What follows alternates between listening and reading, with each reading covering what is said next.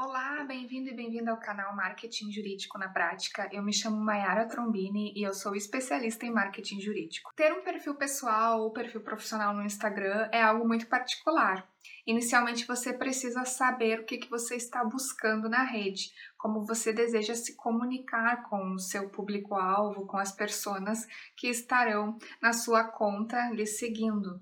Então, ter um perfil pessoal é, às vezes caracteriza aí que você deseja publicar apenas conteúdos voltados à sua família, uh, ao seu dia a dia, ao seu cotidiano, e um perfil profissional que você pode, claro, com certeza, publicar apenas conteúdos relevantes a respeito das expertises que você atende. Então, você precisa ter a definição do que, que você está buscando. Uh, você quer ser um influencer digital, fazer parcerias com marcas, porque hoje vem acontecendo muito nas redes sociais de advogados e advogadas fazerem parcerias com marcas e divulgarem também essas marcas nas redes sociais, no Instagram principalmente. Então você busca ser um influencer digital ou você busca ser um influencer especialista voltado aí ao que você atende, às suas expertises, levar o conteúdo aí relevante ao seu público-alvo, ou você gostaria de fazer um mix, publicar conteúdo para a sua audiência e também publicar um pouco do seu dia a dia. Você pode então aí estudar o que, que vai ser melhor para o seu negócio.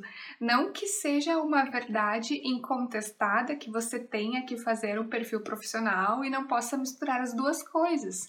Você deve, primeira, eh, você deve primeiramente analisar o que, que o seu público-alvo vai gostar. É, escritórios jurídicos voltados ao público corporativo normalmente possuem um perfil corporativo no Instagram, possuem a conta do escritório. Seus advogados possuem seus perfis pessoais que normalmente são fechados.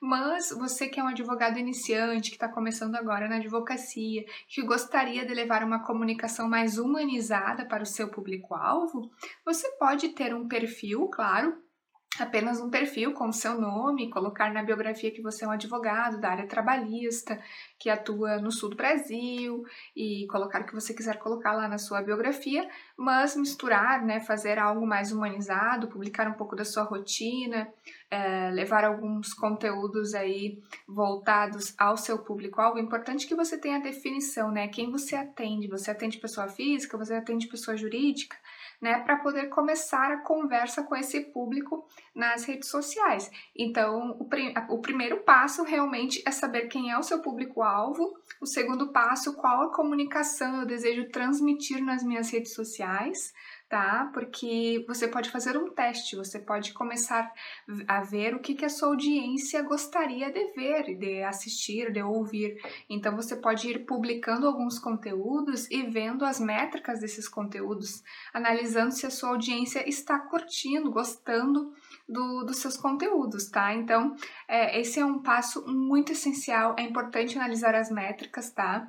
Porque você vai ter aí uma noção do que, que está acontecendo nas suas redes sociais, principalmente aí no Instagram, se você vai uh, colocar a sua energia no Instagram. Muitos advogados vêm trabalhando aí de forma humanizada, publicando mais a sua rotina, colocando alguns conteúdos.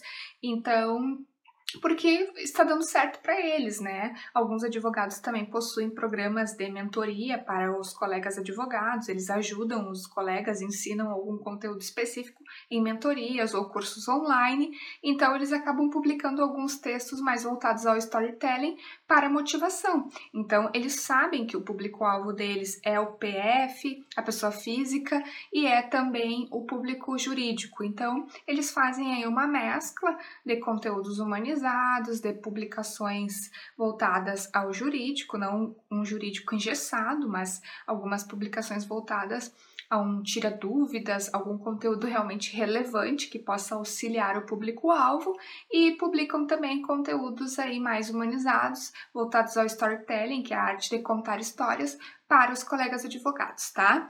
Então, espero que você tenha entendido um pouco que não é uma obrigação você ter um perfil pessoal e um perfil profissional. Você quem escolhe, você que vai estar trabalhando aí o seu marketing, mas é importante que você tenha aí uma definição, né? O que que você deseja ser, a imagem que você deseja transmitir nas redes sociais. Existem sim advogadas, principalmente que são influencers digitais, e elas trabalham postando look do dia, é, algumas marcas que apoiam elas também, mas porque elas resolveram que elas são também influencers digitais, elas querem influenciar aí e mostrar um pouco da rotina delas, tá? Mas você quem escolhe se o seu perfil vai ser pessoal ou profissional, mas sempre é bom tomar cuidado com o excesso de uh, informações pessoais quando a gente tem um perfil aberto, até por questões de segurança, privacidade, e você também não pode extrapolar nas publicações em função do código de ética da profissão, né? Você tem que levar a informação realmente ao seu público-alvo,